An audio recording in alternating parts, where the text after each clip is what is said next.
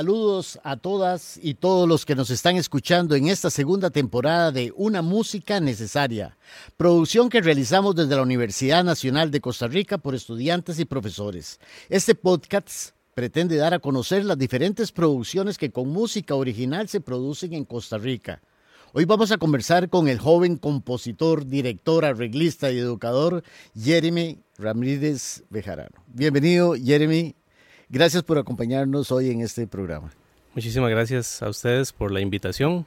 Es un honor estar acá compartiendo un poquito de, lo que se hace en, la realidad del, del compositor.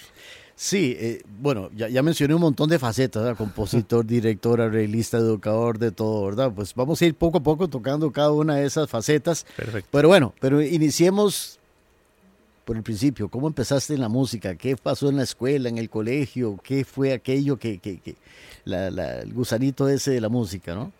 Sí, yo desde pequeño siempre, eh, bueno, había tenido esa espinita, ¿verdad? De, la música. Sin embargo, eh, bueno, por cuestiones de la vida, ¿verdad? Eh, no fue sin, sino como hasta los 15 años que empecé a estudiar formalmente música. desde, bueno, como digo, desde la escuela, eh, estuve en la banda de, la escuela, eh, toqué redoblante, si, no me recuerdo.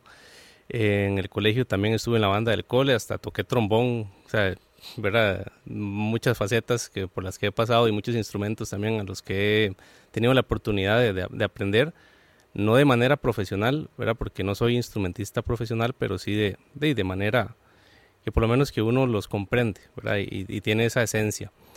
Entonces, eh, en el colegio yo dije, eso es lo que yo quiero hacer. Entonces, no tenía toda la formación musical que, que, me hubiera encantado tener en ese entonces.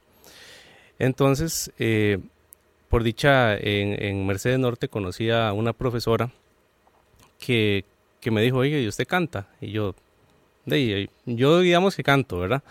Pero eh, entonces ella me, me, me, dijo, venga al coro de aquí, a la iglesia, no sé qué. Entonces de, yo fui a probar y resulta que, que esta profe era profesora en el Conservatorio de Castella. Actualmente todavía sigue siendo profe de, en el Castella de coro. Y ella me empezó a, a, inculcar, ¿verdad? La cuestión del canto. Yo empecé a cantar y ya me dijo, ¿y, usted no quiere como meterse en una escuela de música, verdad? Y yo, de sí, o sea, perfecto, ¿verdad? Y yo quería estudiar guitarra. Ese fue mi primer instrumento. Entonces, eh, yo hice la prueba aquí en, la Escuela de Música de Mercedes Norte, porque de donde yo soy, que es de San Joaquín de Flores, lastimosamente no tenemos espacios eh, para que la, gente estudie, por lo menos las artes. Pero no, no hay espacios, no hay escuelas de música, no hay casa de la cultura. Es una cuestión que, que dentro de este pueblo está pendiente todavía. Y entonces, de, yo me, em, hice la prueba ahí para entrar a, guitarra. Me dijeron, no hay espacios en guitarra, eh, pero le ofrecemos trompeta. Y yo no, es que yo no quiero tocar trompeta. Se ya había tocado trombón, pero yo dije, no, ¿verdad? eso no es lo mío. Y entonces me hace, hay espacios en violín. Y yo, ok, se parece un poquito más a la guitarra, según yo, ¿verdad? Y resulta que eh, de ahí me metí a violín como un año estuve ahí, pero realmente dije, no, tampoco es lo mío, ¿verdad? O sea, sonaba eso como a gatos llorando, para decirle algo. Ya después logré entrar a guitarra, estuve bastantes años eh, estudiando guitarra eh, con algunos profes y yo dije, esto es lo mío, ¿verdad? Ya, ya pasó el año, eh, los años, yo tenía 15 cuando eso, ya a los 17 años cuando estaba en un décimo, yo dije, sí, yo quiero estudiar música. Entonces, eh, lo que siempre quise o lo que siempre me ha gustado es la creación. Eso es como lo que siempre yo dije, yo quiero crear música, pero yo no sabía cómo hacerlo. Obviamente, uno intentaba ahí, pero, pero jamás. Obviamente hay gente que probablemente tenga un talento ya innato y, y hay muchos ejemplos históricos pero eh, en mi caso no era así. obviamente tenía una formación y todo, pero yo también ocupaba más, más conocimiento, más práctica, etc. Entonces, eh, por dicha, tenemos la Universidad Nacional. ¿verdad? Que, que es pues importantísima en la labor de, educativa. Y yo dije, mira, yo quiero estudiar composición, pero en la Universidad Nacional eh, no, tenía, no tenía la opción de, estudiar esta carrera. Entonces, eh, de lo que me quedaba, la opción que tenía era la educación musical. Entonces, ahí fue cuando empezó todo, básicamente, ¿verdad? Sí. Yo empecé, como le digo, en la Escuela de Música de Mercedes Norte, en, cantando en coros. Ya después eh, del, del, proyecto este del coro de la iglesia pasé a un coro ya eh, de otro tipo, ¿verdad? Que ya cantaban eh, cantatas o, misas de Mozart, etcétera, ¿verdad? Otro repertorio más clásico. Y bueno, hice la prueba ya en un décimo año para entrar a, educación musical. Por dicha se, se logra entrar, ¿verdad? Y yo creo que esa fue la etapa más importante, porque ahí conocí al maestro Alejandro Cardona, que, que, fue con el que, puedo decir que yo empecé a componer. Yo estuve, eh, cuando terminé mi bachillerato en educación musical, él me dio la oportunidad de estar en el taller de, latinoamericano de composición, que en ese entonces eh, solo había mucha gente que ya tenía cierta trayectoria, ¿verdad? Había muchos compositores eh, como Byron Latouche, eh, estaba también bueno, había muchos, ahorita no recuerdo los nombres de todos, pero eh, la cuestión es que él me dijo, sí, venite para el taller, ¿verdad? Y entonces yo fui encantado y, yo dije, yo quiero seguir estudiando esto. Eh, yo he hablado también eh, con Byron, que fue mi profe de armonía en ese entonces, y él me dijo, hey, aquí la única opción es la Universidad de Costa Rica. Y entonces yo dije, hey, sí, ¿verdad? si quiero estudiar composición y, aquí la única opción es esta de la UCR, pues vamos para la UCR. Entonces, eh, de yo, eso es, así como para no adelantarme mucho, ¿verdad? Para yo, yo sé que vamos a ir poco a poco, pues esa fue como, como la etapa, como la, la etapa inicial. Empecé en Mercedes Norte, tocando guitarra. Eh, actualmente ya no toco tanta guitarra, pero ahí, si hay que tocar, toco, ¿verdad? A veces. Eh, y después pasamos a la Universidad Nacional donde terminé mi bachillerato en educación musical y desde ese entonces fue cuando yo dije yo sí quiero seguir estudiando pues composición. Bien, he escuchado algunas de tus obras, este, sobre todo, bueno, veo que trabajas mucho con percusión. ¿Te gusta la percusión, trabajar con los ensambles de percusión? Sí, sí, en realidad, eh, bueno, aunque no soy percusionista, pues eh, es interesante porque las obras, por lo menos las que, las que tenemos registro un poquito, ¿verdad? Porque es un poco complicado a veces poder grabar todo lo que uno quisiera grabar. Eh, las, sí, las, las, obras estas son de percusión en su mayoría. Me ha, me ha, gustado experimentar bastante con la percusión, ¿verdad? De hecho, el, eh, yo soy docente en el Conservatorio Castella hace ya ocho años y gracias a esto pues he tenido la oportunidad de conocer a a muchos profes de, de percusión y pues, muchos instrumentos más. Y ahí yo, yo tengo, yo creo que es como un taller, pero para mí. Ah, qué bueno. Porque es, es como, mira, yo quiero hacer algo y, y, ahí lo experimenta. Ahí lo experimentamos, ¿verdad? Inclusive ahí tengo muchos colegas, muchos amigos que, que yo les digo, mira, quiero hacer esto, esto se puede, ¿verdad? Porque yo creo que eso es importante. Siempre eh, esa, esa prueba, esa comunicación con el instrumentista esa, e, es, esa cuestión de decirle, mira, estoy escribiendo esto, lo podemos revisar y tener esa oportunidad de que le digan sí, porque yo sé que lastimosamente en, Costa Rica no hay, o sea, e, esa, esa oportunidad no la tienen todos y todas. No, desde luego. Entonces yo creo que hay que aprovecharla. Sí, este Jeremy eh, tiene diferentes eh, trabajos para percusión, hay algunas obras, ahora podemos escuchar ya una para ir entrando en materia, ¿no? Eh, pero voy a mencionar algunas. Danza de la Laguna Mística, Crónicas de un tono, eh, esa es la que, quiero escuchar porque es muy interesante, me gustó mucho. Eh, cantos Confusos, que está inclusive realizada con, saxofón, ¿verdad? Una cosa muy interesante que de hecho fue para eh, la licenciatura uno, de un chico que también estudió saxofón acá y que la misma después formó parte de un concurso panamericano de saxofón clásico que se llevó a cabo en la Universidad Nacional Autónoma de México, en la UNAM. Eso fue allá en 2014.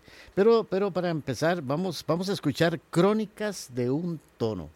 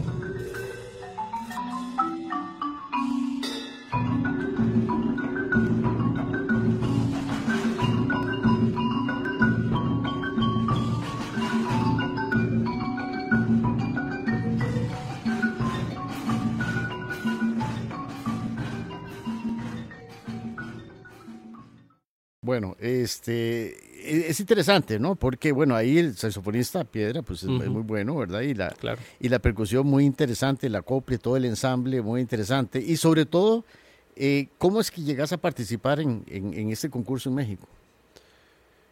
Bueno, digamos, eso fue una experiencia eh, muy importante en el 2014. Pero Ricardo y, yo hemos tenido pues una amistad de, de muchos años y creo que que cuando él me dijo, yo quiero que usted me haga una pieza para, para mi licenciatura, ¿verdad? realmente fue pues un gran honor para mí como compositor en ese entonces. Estamos hablando de 2014, yo estaba iniciando mis pasos, ¿verdad? En, en, las primeras obras y toda la cuestión. Y yo dije, sí, mira, esto es una gran oportunidad. O sea, que, que toque música uno para una licenciatura, eh, para graduarse en una licenciatura, de, no pasa todos los días, ¿verdad? O de repente hay otros compositores que sí tienen esa oportunidad. Pero para uno que está iniciando, ¿verdad? En, ese entonces, pues uno dice, hay que aprovecharlo. Entonces yo le dije, mira, sí, eh, yo le hago la obra. Entonces, em, nuestra amistad siempre ha sido así como de, de, de, vacilón y toda la cosa. Entonces empezamos a, hablar sobre qué quería él, porque él es el que iba a tocar al final de cuentas la, la pieza. Así, usted escríbame lo más difícil que pueda. O sea, eso fue lo que me dijo. Yo, ok, vamos a escribir lo más difícil entonces. Eh, este, bueno, ese movimiento, pues es, es, el primero de tres, ¿verdad? Son tres movimientos. La, la, obra dura como 15 minutos, si no me equivoco. Y eh, resulta que es una combinación, se, se llama cantos confusos, porque eh, era esa cuestión, ¿verdad? Como que, mira, parece que es un estilo de música, pero no, no es ese estilo de música, ¿verdad? Sino que es otra cosa y se va transformando y va pasando por diferentes facetas y eh, de hecho esta obra yo también se la, se la mostré a mi profesor de composición en la, UCR que, que, ha sido Carlos Castro. Y él me dijo mira esta, esta, es, la, esta es la pieza que es el nuevo jugo de piña me dijo él. Es el nuevo jugo de piña contemporáneo y yo, yo, no le había pensado así pero ya escuchando la, el primer movimiento yo sí mira tiene, tiene razón verdad y entonces ya después de que está la, la obra pues eh, concluida, también eh, que tocaron eh, grandes colegas de percusión, percusionistas en ese entonces que, que les agradezco bastante pues todo su empeño y, dedicación, ¿verdad? Porque la pieza además que todo de los timbales latinos es un poquito complicada, ¿verdad? Y, y mm, Ricardo ya cuando termina de, de, de, de hacer su licenciatura, me dice, Mira, en México hay un concurso eh, de, de, saxofón, ¿verdad? Que es, yo creo que ahorita, como por estos meses, en noviembre, se, se va haciendo el, el, concurso. Y así, yo, yo fui hace no sé cuántos años y quiero volver a ir y me gustaría tocar pues, la pieza, ¿verdad?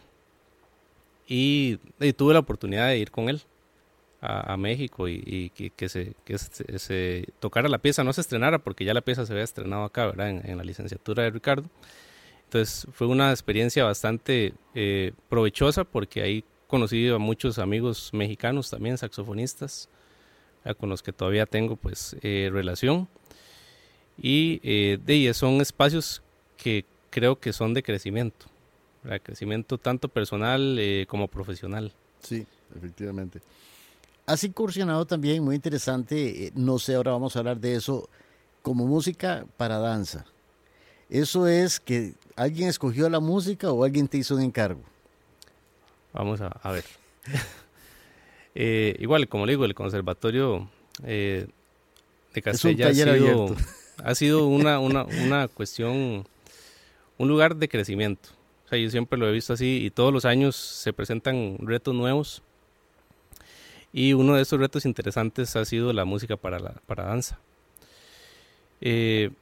también ahí hay una cuestión que ahorita vamos a hablar un poquito de eso, eh, porque tengo una persona muy cercana que, ¿verdad? que, que tiene una relación con la danza y que también como que me acercó a, a, ese, a ese mundo artístico, ¿verdad? Tan diferente pero tan, ¿verdad? tan complementario con la música, porque una, una de una especialidad vive de la otra, no pueden ser cosas distintas o separadas. Y hay una profe en el conservatorio que se llama eh, Lourdes Cubero, que ella también es egresada de aquí, de la Universidad Nacional. Y un día se me acercó y me, y me hace, eh, Jeremy, ¿usted puede hacer una, una obra para, para danza? estoy interesada eh, porque ella había escuchado unos trabajos míos ahí que habían tocado la orquesta del Castella. Y más, y yo quiero que usted nos haga música. Y resulta que eh, fue una experiencia muy interesante porque esa fue para cuarteto de saxofones y electrónica. Esa fue mi primera experiencia con, con ese tipo de composición. Ah, pues yo siento que, que a mí me gusta experimentar diferentes estilos, diferentes eh, facetas como compositor y esto fue un reto. Entonces eh, yo hice la, la, obra, lastimosamente eh, no tengo la grabación, ¿verdad? Porque ahí he estado detrás de eso, pero no, como no me, la, no me la han podido pasar, porque es que es muy pesada. Entonces ahí tengo que ver cuándo voy para recogerla y todo, porque sí es un, es un bachillerato que duró hora y algo, un bachillerato artístico en ese momento. Y, pues ahí he estado detrás de eso porque sí es, la puesta en escena fue muy interesante, ¿verdad? Porque ya no solamente era la música, sino todo lo que estaba pasando en el escenario, que la, cuestión de las luces, eh, ¿verdad? Eh, los efectos. Eh, yo, yo, estuve dirigiendo la obra también en ese entonces, al, cuarteto de saxofones. Y fue, ¿verdad? fue, fue algo que, que, no pasa todos los días tampoco, ¿verdad? Una, una cuestión interesante estar ahí. Eh, lastimosamente, como estaba dirigiendo el, cuarteto, no podía ver lo que estaban haciendo las chicas de danza, pero ya en los videos y todo ahí, pues eso se, ve, ¿verdad? Y ya habíamos ensayado no sé cuántas veces, cuántas ocasiones, ¿verdad? Es cansadísimo, porque usted tiene que estar pendiente de, los, de los momentos exactos donde va, la, ¿verdad? va esto o, las chicas están haciendo tal, ¿verdad? tal coreografía, entonces hay que estar pendiente de todo. Y esa fue la primera experiencia de música para danza. Y he tenido mm, unas otras, otras, más, ¿verdad? Ahora, cuando escribís para danza, ¿cómo funciona? ¿Escribís la música y ellos hacen la coreografía? ¿O vos ves la coreografía y trabajas los temas de acuerdo a la coreografía? Eh, no, eh, digamos que antes de escribir la música, es, yo tengo reuniones con las, con las personas que van a hacer las coreografías y ellas me cuentan pues qué es lo que se imaginan. Realmente hacer música para danza es un reto interesante, porque usted no, no, no es como que, que, que usted tiene la coreografía hecha y usted hace la música. Eh, no sé si, si hay gente que trabaja así, pero por lo menos en mi experiencia de, las veces que he compuesto para danza, no. Entonces, ellas me cuentan, mira, es que yo quiero eh, que aquí represente como un concepto, ¿verdad? Y el concepto es eh, la felicidad, pero esa felicidad no es como la que conocemos y verdad, entonces es una cuestión muy filosófica a veces. Entonces ya después de esas reuniones yo me siento con la, directora, en este caso eh, con Lula, así le decimos en el cole, y ella me dice, mira, el concepto general en ese entonces se, llama, se llamaba el veranillo de San Juan, la obra se llama el veranillo de San Juan. Entonces me dice, es, es una cuestión, ¿verdad? Eh, como que hay una tormenta y toda la cosa y, y aquí hay momentos oscuros, ¿verdad? aquí hay momentos de felicidad. entonces, usted, ustedes tienen que llegar a la casa y decir, ok, ¿cómo hago esto para representarlo con la música? De verdad, eso es como de sentarse, escuchar otra vez. De, obviamente uno hace apuntes para tener pues la guía cuando está ya antes de, de sentarse a componer y, uno dice, ok, ¿cuáles recursos musicales tengo para representar esto que me están pidiendo? Entonces ahí es cuando yo dije, la primera parte no puede ser música eh, con técnicas tradicionales para saxofón, porque no me están pidiendo, mm, o sea, no, no va a funcionar.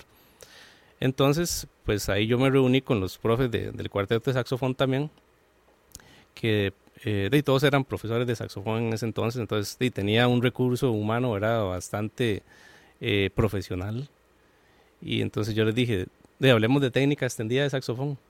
Entonces empezamos a revisar lo que eran eh, los multifónicos, ¿verdad? Eh, también las técnicas de las llaves, los slaps, un montón de técnicas extendidas. Y a partir de todo ese recurso fue que yo empecé a construir ¿verdad? la obra. Entonces fue una, una experiencia bastante interesante porque también de, había que contrastar todo esto, ¿verdad? Con otras partes que iban sucediendo. Sí, claro. Sí, sí, sí.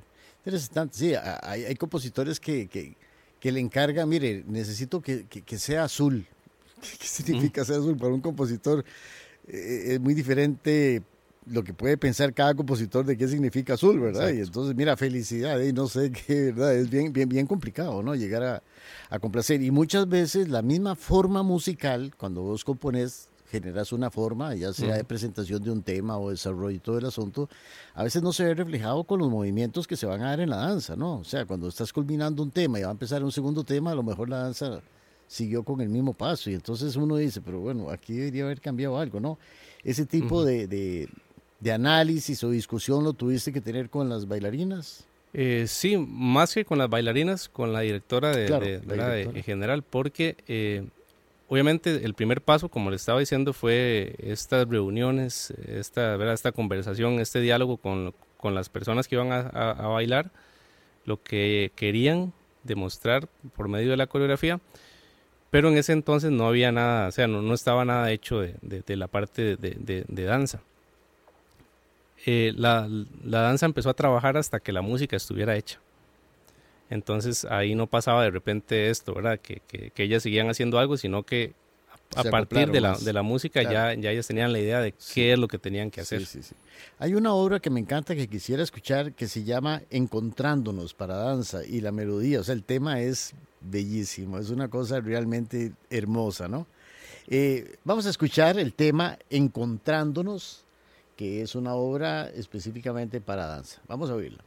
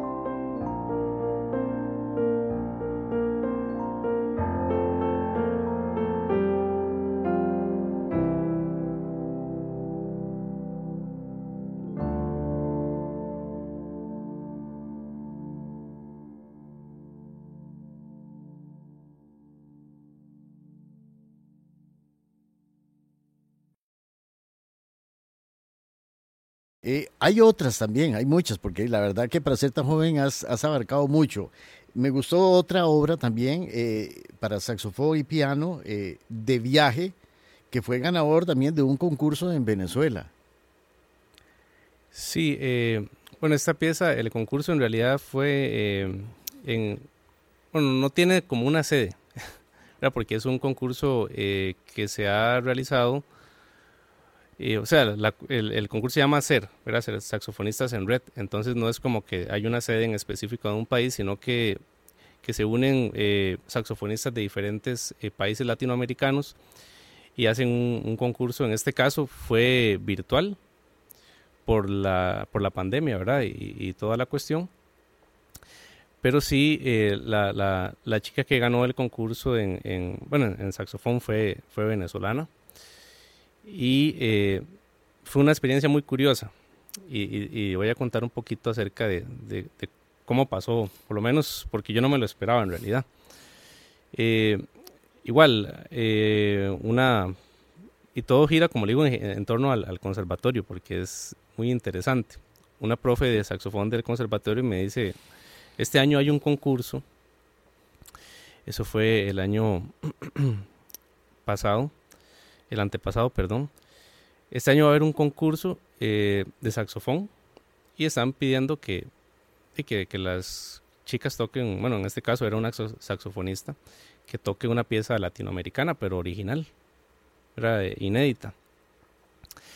Y entonces me dijo, y quiero que, a ver si usted nos puede escribir una pieza para saxofón. Y yo, ok, está bien. Entonces, eh, yo compuse la obra pensando en el concurso de saxofón, ¿verdad? Nunca pensé en el concurso de composición. Eh, porque en ese entonces no había concurso de composición. Lo primero que, sabíamos es que iba a ser un concurso para saxofonistas. Entonces, ok, yo hice la obra. Esta obra pues cuenta con... Es una obra que tiene eh, ciertos momentos ¿verdad? Eh, de música costarricense, inclusive otros lenguajes distintos, ¿verdad? como la introducción que no tiene nada que ver con, con lo latinoamericano ni siquiera, porque, o puede ser que sí, porque es como un vals, pero un poco desfigurado y, tiene sonoridades pentatónicas y toda la cuestión. Pero después empieza a transformarse y entra el, tambito, ¿verdad? El tradicional costarricense, no tan tradicional tal vez de la forma que lo conocemos, pero sí con esa esencia de, tambito. Y después tenemos eh, otras secciones por ahí importantes porque la temática era música latinoamericana. Entonces yo quería que sonara como música latinoamericana, pero con otras, con otros colores, exactamente. Entonces yo hice la, obra, pues, y ya cuando estaba hecha, la estaban ensayando y todo, llegó eh, esta profesora Rebeca Bonilla y me dice, eh, mira Jeremy, se dio cuenta que hay un concurso de composición de, esta, pues de esta organización, ¿verdad? De, de, ser saxofonistas en red. Y yo le dije, no o sé, yo no estaba enterado, ¿verdad? Y, ella fue la que me dijo, ¿por, ¿por, qué no manda la pieza suya para, para concursar, ¿verdad? De, yo dije, de, ¿por qué no? Ya está hecha, ya está lista, de, la vamos a, enviar. Y entonces, pues ahí dice, ya yo escribí, envié el, el, en ese entonces no, no, se había grabado nada, ¿verdad? Nada más era el, MIDI, lo que suena en, en Finale, que es el, programa en que yo trabajo. Y había que enviar la partitura, una reseña de la pieza y, y, y yo dije, ya, ahí, se fue, ¿verdad? Ahí se va resulta que ya dieron, llega el día donde van a dar el, resultado y yo estaba pues ahí viendo la transmisión y empiezan a hablar, de fueron, no, no, recuerdo cuántas, 11 o 15 obras eh, participantes en ese entonces. Y yo veo que empezaron a hablar de las obras y, y, como que no puse mucha atención en ese entonces, ¿verdad? Entonces resulta que yo vi que mencionaron la pieza, pero como que no, no dijeron nada como que había ganado algo ni nada. Entonces yo dije, hey, no, o sea, pues cosas que pasan, ¿verdad? Y resulta que ya después eh, de la noche volví a ver el video, ya como con más atención, por así decirlo. Y fue que yo no llegué hasta el final. yo no llegué hasta el final del video, sino que cuando vi que empezaron a hablar de, de, otras personas, yo dije, hey, ya la pieza no ganó, ¿verdad? no, no pasa nada. Y después ya dicen el ganador y toda la cosa, y yo me quedo así como, y yo lo volví a pausar, lo volví a retroceder y toda la cosa. Y yo dije, sí, o sea, ganó la, la pieza. Y, y, y, ya al rato me llega un mensaje de la profe. Y me dice, Jeremy, vio que usted, que la obra suya ganó y no sé qué. Yo, o sea, yo no, no lo podía creer porque realmente no lo esperaba. Yo creo que, que son como las, las, de las impresiones que uno se da, porque en ese entonces, o sea, como le digo, la obra yo no la compuse para el concurso, yo la compuse para la, la persona que iba a tocar. Claro. Y pues de resultó ser que, que fue una de las obras ganadoras, porque esa ganó en una categoría, ¿verdad? Habían otras, eh, otra obra que ganó otra categoría, pero eh, de resultó ser que, que la pieza esta de viaje. Eh, vamos a escuchar esta obra, de viaje. Presten atención.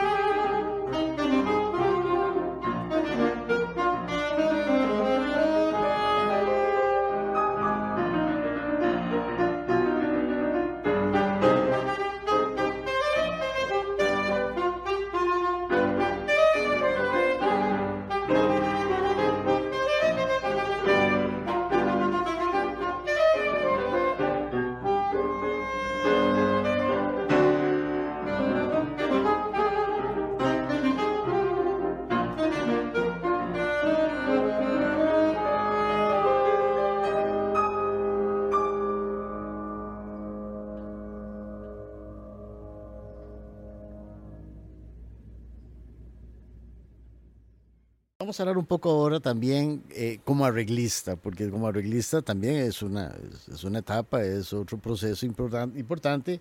Y bueno, eh, entre sus arreglos también más destacados está eh, Tambito, que es una obra original de, de Ligia Guzmán y Álvaro Rodríguez. Pero bueno, también metiste ahí un poquito la, cuchara. y además, el ensamble vocal de Kem, del director Freddy Batzibal, también gana un concurso de, coros mixtos eh, en el Festival de Canta al Mar en Barcelona, España. O sea, también son batazos, ¿verdad? Sí, Con sí, sí, exactamente. Eh, volvemos a lo mismo, ¿verdad? Eh, Freddy, pues, ha sido una persona con la que yo he trabajado en la parte de coro, ¿verdad? La parte coral. Y él me dijo, ocupo un arreglo para un concurso, eh, porque vamos a ir a concursar. Ellos van usualmente, hace poquito también andaban allá en, en, España. Y me dijo, tiene que ser un arreglo que, tiene, que tenga bastante nivel, ¿verdad? Porque es una competición internacional y toda, toda la cuestión. Y tiene que ser música tradicional costarricense. Y él fue el que me dijo, eh, yo quiero que se me haga un arreglo de esta pieza en específico. O sea, yo ahí no, no, no, no, no, pues no tuve la elección, sino él me dijo, esta es la pieza. Entonces, lo curioso fue que la, instrumentación, por decirlo de alguna manera, pues eran eh, dos sopranos, dos contraltos, dos tenores, dos bajos, era algo bastante grande, ¿verdad? Porque usualmente nada más es una voz de cada, una de las, de las cuerdas vocales. Y resulta que, pues, eh, ya se hace el arreglo. Eh, igual eh, ellos lo empiezan a ensayar, lo, cantaron varias veces, en varias ocasiones. Eh, se cantó aquí en, Heredia, en el, en el Omar Dengo también, antes de que ellos se fueran hacia, hacia Europa. Y eh, de, yo escuché el arreglo y yo dije, sí, está, está muy bien, ¿verdad? ahí yo les puse los cifrados en la guitarra para acompañar al guitarrista, en ese caso, era con, con el tambito. también tenía un cajón y, eh, pero en, realidad lo que importaba era lo que estaba pasando en las voces, ¿verdad?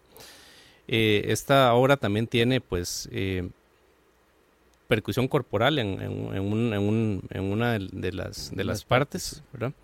Que acompaña lo que va haciendo pues la, la, demás percusión. Y resultó de lo mismo que le estaba contando ahora, ¿verdad? pues van al concurso. obviamente esta, esta obra no es, no es propia, ¿verdad? Es un arreglo evidentemente, pero eh, la satisfacción es la misma, ¿verdad? Porque evidentemente no fue la única pieza que, con la que ganaron, sino que ellos llevan otro repertorio también y esta era una obra de las, de, las demás obras que estaban para, para, para el concurso. Pero es, de, es importante porque usted empieza a decir, mira, sí, eh, están pasando cosas importantes, ¿verdad? Eh, algo está funcionando de repente, ¿verdad? Porque eh, de, la música está trascendiendo y, y, además eh, está eh, impactando a la gente que la está escuchando. Es importantísimo. Pero bueno, este es un tambito, pero también hiciste una suite, una suite que se llama eh, la suite con aroma a tambito. Una suite, o sea, ¿de cuántas partes y qué partes vienen dentro de esa suite? Es, bueno, esa fue mi, mi primera obra orquestal sí. Eh, con la que yo experimenté realmente con la orquesta. yo dije, hay muchas obras costarricenses, ¿verdad? De repente tenemos eh, inspiraciones costarricenses también de, Carlos Guzmán, que es un recopilado de, temas. arreglos. Exactamente, son arreglos. Pero yo dije, yo también quiero eh, una obra propia. Y esta, esta obra tiene pues tres movimientos. Eh, el primero es, tiene tambito, tiene vals. el segundo tiene una danza, ¿verdad? Estilo como caña dulce, pero no es tan, tan caña dulce y tambito, o sea, todas tienen un poco de tambito, porque la obra se llama con aroma tambito. Y la última eh, es uno de los movimientos que más ha gustado al público porque empieza, bueno, en general es un calipso, ¿verdad? Que tiene como un pasillo en el centro. Entonces eh, yo empecé a trabajar todos, e, todos estos ritmos porque realmente yo creo que dentro de la música en general que yo he compuesto ¿verdad? a lo largo de, por decirlo, de mi carrera, pues la música costarricense ha sido algo importante. porque de una u otra forma, pues yo siempre he estado como inmerso en, esto, ¿verdad? En, cantar en coros, donde se canta ese tipo de repertorio, o de repente algún ensamble que toca música costarricense. Eh, entonces de ahí nació la idea, ¿verdad? De ahí nació la idea de, con Aroma Tambito, y de hecho la suite iba a tener cuatro movimientos, pero yo cuando terminé el tercero dije, no hace falta un movimiento más, yo creo que ya está, que ya es lo que, lo que tiene que estar, está ahí. Entonces así empezó. Y eh, bueno, he tenido la oportunidad de que esta obra se ha tocado eh, acá en la Universidad Nacional con la Orquesta Sinfónica de la Escuela de Música. Eh, creo que esa es la orquesta que más la ha tocado en realidad. Y ahí yo, yo, he, yo, he estado experimentando, de repente a veces escucho algo ¿verdad? Que, que, que yo le digo a, a, Esteban, que es el, el director, mira, voy a hacer un, un ajuste en esta parte, ¿verdad? Porque como le digo, esa fue mi primera obra orquestal, entonces con, con ella yo he experimentado muchas cosas. Y la orquesta, bueno, del Castella también la, la, la, ha tocado y la orquesta de Paraíso de Cartago. Entonces es como la obra orquestal, yo creo que más, en más ocasiones se ha ejecutado. Oh, qué bien, qué bien. Bueno, hay otra obra también que es un arreglo que los exclusivos de diferentes orquestas la tocaron, es eh, Let's, Let It Snow Snow, ¿verdad? Esa es otra obra, un arreglo ahí de, de la música tradicional eh, americana, ¿verdad? Eh, sí, sí, de grandes cantantes como Dean Martin o Frank Sinatra, ¿verdad? Y hiciste un arreglo muy interesante, también muy bonito. ¿Se interpretó acá en, Costa Rica, sí? Sí, sí, sí. Eh, este arreglo, bueno, lo, lo, tocó la Orquesta Sinfónica Nacional. Sí, sí, sí. Y, bueno, fue por el, el tenor Ono Mora que también es eh, aquí de la Universidad Nacional. Y es importante porque o sea, yo creo que, que muchas de, las, de los contactos, de las redes que, que por lo menos yo tengo, muchos eh, han salido de, de, acá de la Universidad Nacional, ¿verdad? Yo creo que el, el medio en el que más me, me, he movido ha sido dentro de la universidad y dentro del conservatorio. Sí, es que para un compositor tener un laboratorio en vivo como el Castello, como los de la Escuela de Música, es importantísimo para hacer toda su experimentación, ¿verdad? Correcto. Ahora pasemos a director, porque también has estado metido en la parte de dirección, ¿verdad? Eh, has dirigido el musical, justamente ese que hablaste, El Veranillo de San Juan, El Poder de los Hijos de la Madre también. Esos son ya eh, trabajos meramente de dirección. Correcto. ¿Cómo fue esa experiencia ya desde el otro, desde el otro lado de la, de la acera, verdad? Sí, bueno, para comentar un poquito acerca de, de esta faceta, eh, bueno, yo no soy director, evidentemente yo no estudié dirección. Sin embargo, eh, de la dirección ha sido algo que, que, de una u otra forma me ha estado siguiendo toda la vida. Eh, he aprendido mucho, evidentemente de, estar practicando y, en ocasiones he ido a, seminarios, eh, etcétera. Y pues yo creo que lo que más me ha ayudado es, eh, ha sido ser el director de las bandas del conservatorio durante todo este tiempo. He tenido la oportunidad de dirigir las tres bandas en diferentes momentos de la vida. En estos momentos sos el director de la banda avanzada, del Conservatorio Castello. Correcto. Y pues, ¿verdad? Y son cosas como que uno mm, le dice, le toca hacerlo y le toca hacerlo. Yo creo que, un músico integral pues debería de, poder hacer todas estas cosas, creo, ¿verdad? Eh, por lo menos desde mi perspectiva. Eh, la dirección es algo inherente al quehacer musical. Independientemente de lo que usted haga, si es instrumentista, si es compositor o si es educador, en algún momento le va a tocar pues dirigir algún ensamble. Eh, yo he tenido la, dicha de dirigir muchos ensambles. De diferentes eh, categorías, eh, desde coros hasta, hasta la banda, hasta grupos como una banda de rock, por decirlo de alguna manera, ensambles de diferentes tipos. Y durante toda esa experiencia, pues he aprendido bastante. Y este, bueno, este, este musical, eh, bueno, Los Hijos de Madre, pues es un, fue un proyecto que se dio para eh, la celebración del Bicentenario en el Cantón de Flores.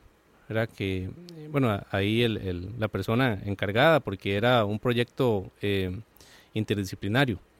Tenía pues teatro, danza, música, etcétera. Y pues a mí me llama eh, Wilson Late, que fue la persona que planteó el proyecto a, la municipalidad del cantón. Y me dijo, mira Jeremy, yo quiero que usted eh, me ayude con la parte musical, porque él quería que fueran artistas del cantón, Que, que, todas las personas que participaran en ese proyecto fueran artistas del cantón. Entonces me dijo, eh, usted se puede armar un grupo con músicos del cantón, etcétera, y, y, vamos a ver de cómo nos va. Y yo digo, démosle a ver. Eh, ya yo había tenido la experiencia de, dirigir otros ensambles, como, como le estoy diciendo, ¿verdad? Y pues hay muchos colegas, amigos, músicos en, en San Joaquín, ¿verdad? Que, que, por dicha tenemos una buena relación. Y yo lo empecé a convocar, empecé a mandar mensajes, eh, mira, tenemos este proyecto, si ustedes quieren participar, se apuntan, ¿verdad? Es música costarricense, porque ahí era como contar todo lo que había pasado desde la conquista, era inclusive antes de la conquista hasta, de, hasta este año, era los 200 años de independencia. Entonces, de ahí me tocó hacer los arreglos musicales de ese pues de esa puesta en escena que fue pues una, un trabajo bastante grande porque eran de repente 17 piezas, era mucho trabajo, era, era un ensamble que tenía flauta, clarinete, saxofón, marimba, eh, guitarras, voces, eh, batería. Era, era algo muy, muy grande.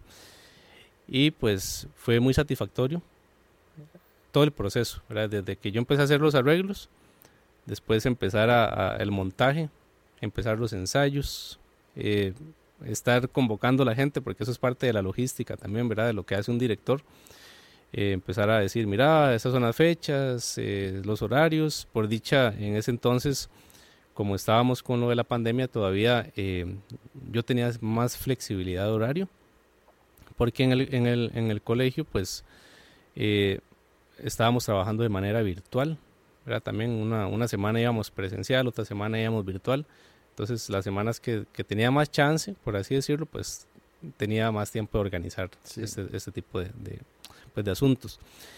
Y resultó que, em, que el, bueno, el director de, del, proyecto me dice, mira, yo quiero, porque en ese entonces el cantón tampoco tenía un himno. Mm. Entonces, hace este proyecto, eh, yo quiero que el culmen del proyecto sea la propuesta del himno del cantón de Flores. Y resulta que pues hicimos, eh, bueno, hay otro colega también, eh, como le digo, graduado de aquí también de la Universidad Nacional, eh, que se llama Víctor Víquez, que es un colega de San Joaquín, igualmente músico. Y él me dijo, mira, yo quiero hacer la letra del cantón y encárguese usted de la música. En eso, la letra del, del, cantón, porque no siquiera era el himno, ¿verdad? Entonces hicimos una pieza que se llama, pues, Himno al Cantón de Flores. En ese entonces se llamaba Himno al Cantón de Flores. Entonces, esta fue la obra que cerraba el espectáculo. Entonces, esa obra tenía pues eh, un grupo de folclore que estaba participando en el espectáculo, eh, las personas de teatro también que estaban haciendo eh, diferentes pues actuaciones y las personas que se invitaron, que en ese entonces tampoco por el aforo que se permitía, eran muchas, ¿verdad? Pues eran personas que pertenecían de repente al consejo municipal y etcétera, ¿verdad? Y resulta que, eh, bueno, la, la, la, toda la puesta en escena tuvo un gran, un gran éxito, ¿verdad? Eh, por dicha, todo, todo salió de la, de la mejor manera. Y pues después de esto, el, el, el alcalde de, de, la municipalidad eh, habló con, con nosotros y, y, nos dijo, mira, yo quiero proponer la canción que ustedes hicieron para que se convierta en el himno del Cantón de Flores y eso también, ¿verdad? Eh, como digo, todo esto viene pasando y entonces uno dice, eh, otra, otra oportunidad. Sí, claro. ¿verdad? Y, y, por dicha se da eh, todo el proceso eh, que fue bastante largo porque evidentemente tenía que pasar por muchos filtros, ¿verdad? Y que y pues ya no era, no era, una decisión que dependía de, de nosotros propiamente, de Víctor ni, ni, de mí, sino que ya eran otras personas entonces ahí fue un gran debate en que sí, que no, y en esto y que el otro. Y pues de eh, enhorabuena resultó que, que dijeron sí. Esa, esa pieza va, va, a ser el, el, cantón de, del... Qué bueno. el himno del cantón de Flores. Sí. Y entonces eh, de, también tenemos esa experiencia. Qué bueno. Otra faceta, sos educador también. Bueno, te grabaste en educación y profundizaste estudios porque ya en el Castella pues ya es otro nivel, ¿verdad? Ya no es cuestión de educador de, de una escuela común y corriente, ¿verdad? ¿Cómo te está yendo allá?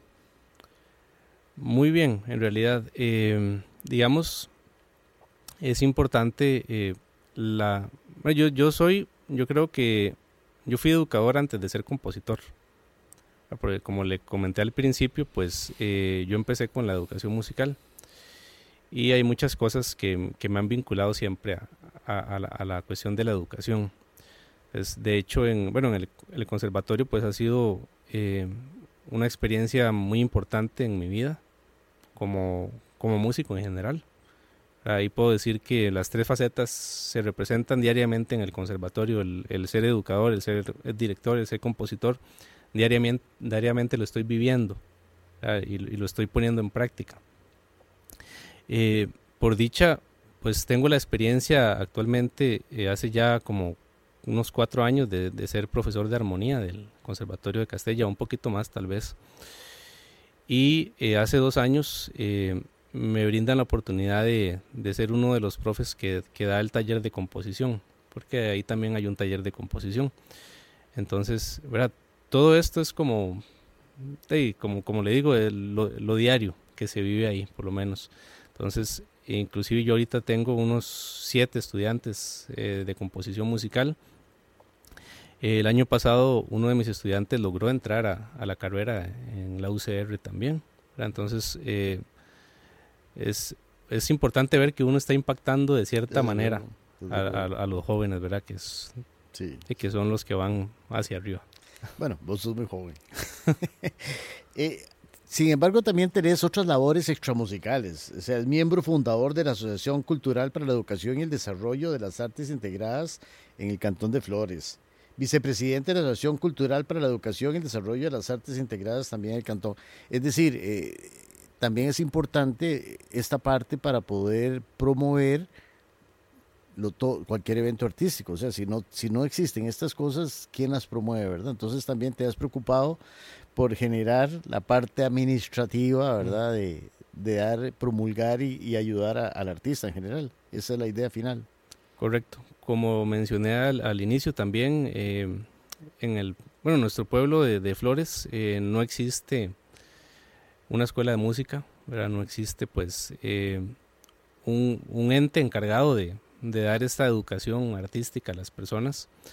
Y pues esta asociación nace con el propósito de, de, de, de, alguna forma llenar este vacío. ¿verdad? Sin embargo, ahorita pues todavía estamos en proceso.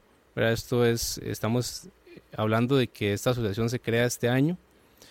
Se han hecho algunas, algunos proyectos, eh, ¿verdad? Eh, de igual, lastimosamente, pues no tenemos un espacio físico ¿verdad? propio para poder ofrecer clases, que eso es lo que, que lo que queremos uh -huh. hacer a, a, a futuro. Pero eh, lo, lo, ideal era empezar, era empezar a hacerlo de alguna manera, eh, decirle a las personas del cantón, mira, estamos preocupados porque este vacío no se está llenando de ninguna forma y nosotros queremos ser una propuesta para, para, para poder eh, y tener estos espacios. De repente que, que hayan chicos, chicas que quieran estudiar eh, algún arte, como me pasó a mí. Sí, sí, como, sí. como me pasó a mí, no tuve la oportunidad de desarrollarme artísticamente dentro, del, de, dentro de mi casa, dentro del espacio cercano del barrio, del, del, de los amigos, porque en el, no había nada. Vamos a ver, ahora, son muchas facetas, pero como compositor, ¿se podría vivir solo de la composición? Es una pregunta difícil. Eh, en, este, bueno, en, en, Costa Rica conozco muchos colegas, ¿verdad? compositores, compositoras, que por lo menos que yo diga que alguno o alguna se dedique solo a componer y sobrevivir de eso es muy difícil. A todos los, eh, inclusive los grandes compositores costarricenses, pues tenían otras, pues otras labores, o eran educadores, o, eran músicos de algún ensamble, o tocaban, ¿verdad? etcétera. Pero creo que tal vez el país culturalmente no está pues preparado para para pagarle un para pagarle Ahora, este proyecto que hablaste grande de, que del cantón verdad que te encargaron hiciste los 17 eso se, te pagó sí eso se reconoció es económicamente. importante verdad porque es un trabajo muy grande como compositor verdad exacto. Y y bueno, y tus planes, bueno, será, por supuesto, terminar tu licenciatura en la Universidad de Costa Rica de composición, pero pienso que no te puedes quedar ahí. Tus influencias, tal vez La Toche en Inglaterra, Cardona en México, eh, ya gente en España o algo. ¿Tiene un plan salir del país realmente? Porque te estás amarrando cada vez más. estás aquí en Costa Rica con montones de proyectos, sobre todo en el cantón, sobre todo que te está yendo bien y a veces es peligrar de entrar en un estado de confort que decir me está yendo bien y te limita, ¿no? Yo creo que vos estás demasiado joven como para eh, decir sí, necesito volar. Eh, bueno, yo he valorado pues evidentemente salir del país, pero eh, de ahí hay diferentes circunstancias que por lo menos actualmente no lo he podido hacer, ¿verdad? una de ellas yo creo que, y creo que tal vez es la más importante, es con respecto al, trabajo, ¿verdad? Porque eh, de uno a veces hay muchos factores, ¿verdad? Uno se pone a pensar, mira, sí, eh, bueno, yo tengo varios proyectos, como dice usted, eh, pero no solo profesionales, sino también personales, ¿verdad? entonces uno dice, mira, sí, me voy del país, ¿verdad? Pero cuando regreso después, ¿verdad? Está ese, ese, como ese miedo de, de no tener un trabajo, ¿verdad? Eh, eh, porque, eh, de, digamos, yo, yo estoy trabajando en, el conservatorio, pero de manera interina, ¿verdad? Yo no soy, yo no tengo propiedad y pues esos factores, lastimosamente, de, son los que han influido fuertemente en tomar una decisión de decir, mira, si yo de repente en un futuro quisiera hacer un posgrado en, en otro país, pero eh, entonces usted empieza a decir, mira, es que está este factor, este factor, eh, y, y por lo menos en, a un corto plazo yo creo que tengo que valorarlo, ¿verdad? Eh, porque es, es, difícil. Es difícil tomar una decisión y después marcharse y, después de repente hay que volver y. Y, y, yo creo que el mercado musical actualmente es muy competitivo, ¿verdad? Hay gente muy buena, muy buena en lo que hace y está esperando pues una oportunidad para poder trabajar en alguno de los puestos que hay, etcétera. Y de repente, ¿verdad? Son esas cosas que, que a uno no, es que lo detengan, ¿verdad? Sino que, que como que lo hacen pensar mejor las cosas y planificar.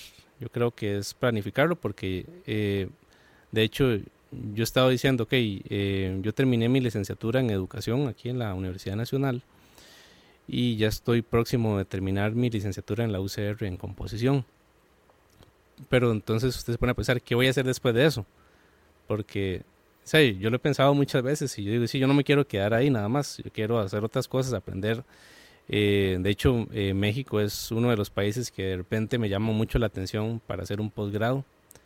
Ahí tengo pues eh, de la, la el contacto de Cardona, que es una persona que conoce eh, mucho el, medio allá en, México y pues eh, él de repente puede darme algunos consejos.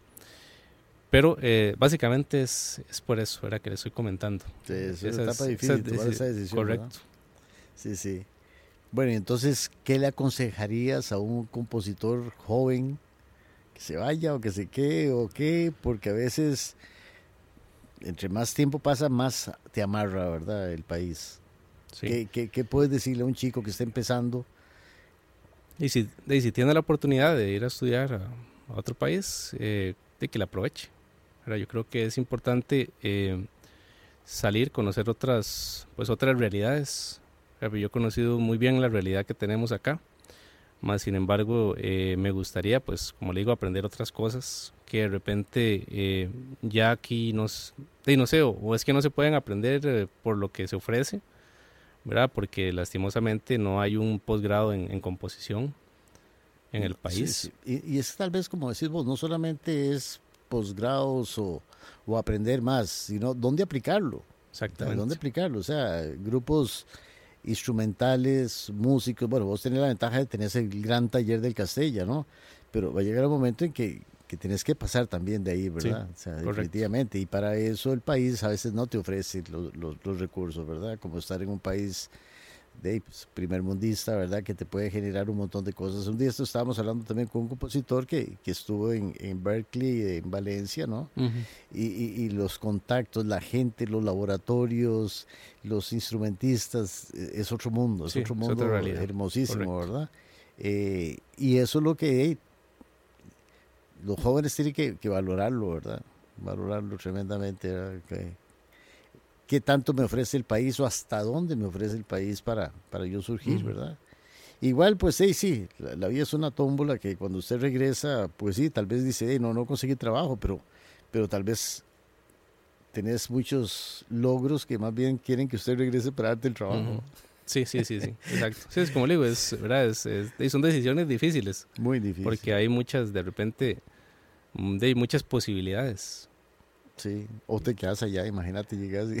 Sí, sí, no, es, es, un riesgo, no deja de ser un riesgo, ¿verdad? Este, bueno, Jeremy, estamos concluyendo y, y, bueno, para mí un placer conocerte, tenerte acá, de veras, despida del programa. Bueno, eh, bueno, el placer en realidad es, es todo mío, ¿verdad? Eh, muchas gracias por el espacio. Eh, espero que, que, que como se ha venido haciendo, ¿verdad? Se, pues se siga visibilizando. Yo creo que es la palabra correcta el, el, trabajo de las personas, compositores, compositoras que, estamos haciendo, pues un aporte cultural y importante a, la, cultura musical del país. Y pues eh, espero que, nos acompañen eh, y que les haya pues que les haya gustado este, este podcast. Muchísimas gracias nuevamente por la invitación y pues que pasen un buen día. A todas y todos que nos escucharon, muchas gracias y nos vemos en la próxima. Chao.